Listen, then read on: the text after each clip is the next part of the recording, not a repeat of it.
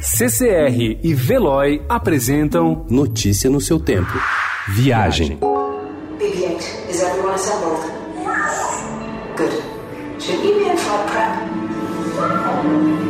Recruits, thank you for joining the cause. A covert resistance team led by my friend Finn has infiltrated a First Order Star Destroyer that is now headed to system.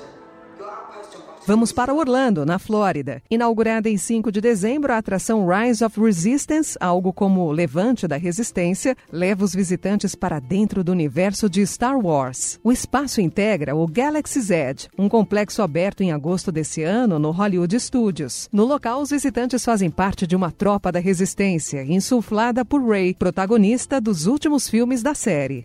Nesse mesmo complexo, há uma loja no mercado que vende as roupas oficiais dos personagens, como a túnica dos Jedi. Há até o traje completo usado por Rey, que é sucesso entre a criançada. As roupas custam em média 120 dólares.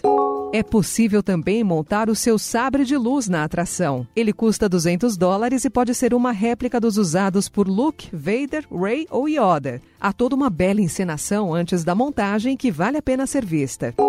De volta ao Brasil, sugestão de acampamento de férias em São Bento do Sapucaí. Em uma grande área de preservação na Serra da Mantiqueira, tem atividades que abordam os elementos naturais e suas gincanas e jogos trabalham a necessidade de valorização de culturas, costumes e solidariedade. Duas temporadas foram abertas para crianças de 6 a 17 anos, com duração de 8 dias, e de 4 a 8 anos, com duração de 4 dias. Custa a partir de 1.890 reais. Mais informações em paiolgrande.com.br.